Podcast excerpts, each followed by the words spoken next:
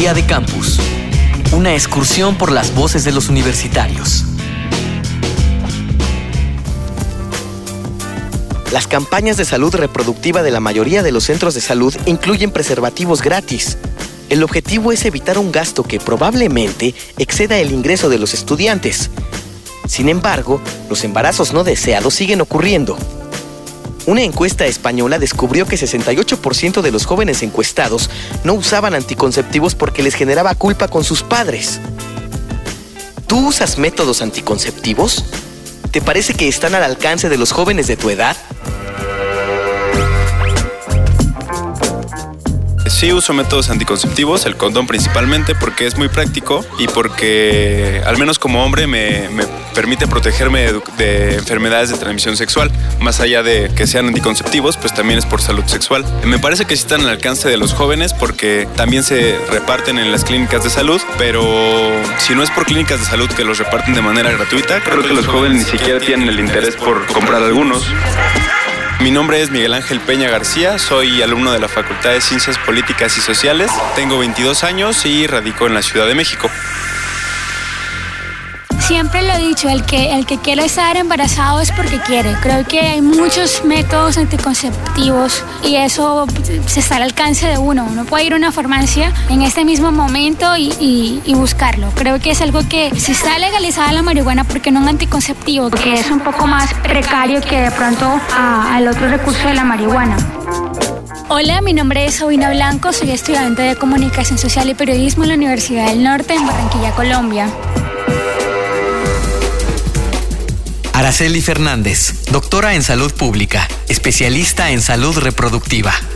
Yo creo que los jóvenes tienen más acceso del que ellos creen la primera barrera de acceso es, por ejemplo, que en, nuestro país los jóvenes tienen derecho a que se les atienda en todas las instituciones públicas y se les entreguen anticonceptivos de manera gratuita. Eso no solo incluye que les entreguen condones, como es lo que suele pasar, sino que les entreguen cualquier anticonceptivo y el que pueda resultar más eficaz y más adecuado para su caso particular y en la forma en que ese joven ejerce su sexualidad. Son opciones que están abiertas a los jóvenes y que los jóvenes tienen derecho exigir en las instituciones públicas de salud en México. Sin embargo, ellos no saben que pueden llegar y decir, pónganmelo, quiero esto. No siempre saben cuáles son las opciones que existen y las instituciones no responden adecuadamente cuando los jóvenes se acercan. Entonces, menos se acercan. Yo uso métodos anticonceptivos y sí están al alcance de cualquier edad. Es cuestión de tomar la decisión y la responsabilidad de ir a hacerlo y comprarlas.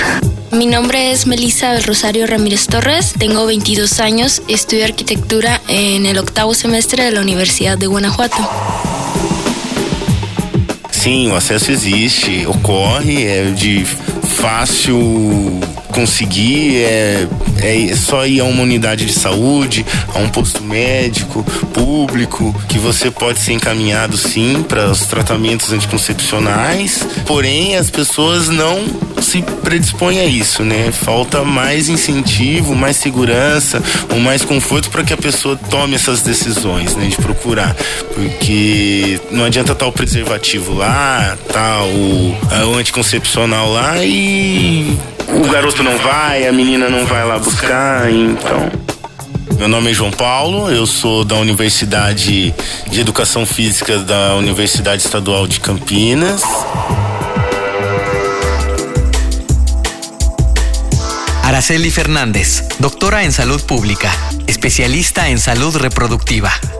Los jóvenes, así como deben tomar la responsabilidad de ejercer su sexualidad de manera libre y responsable, también tienen que tomar la responsabilidad de buscar y exigir los servicios a los que tienen derecho en las instituciones públicas de salud o a través del servicio médico al que sus padres o al que tengan acceso de distintas formas, ¿no? El caso es que se atrevan y que exijan. Día de Campus, una producción de la Unión de Universidades de América Latina y el Caribe y Radio UNAM, con la colaboración de la Universidad Uninorte de Colombia, la Universidad Nacional Autónoma de México, la Universidad de Guanajuato y la Universidad Estatal de Campinas en Brasil.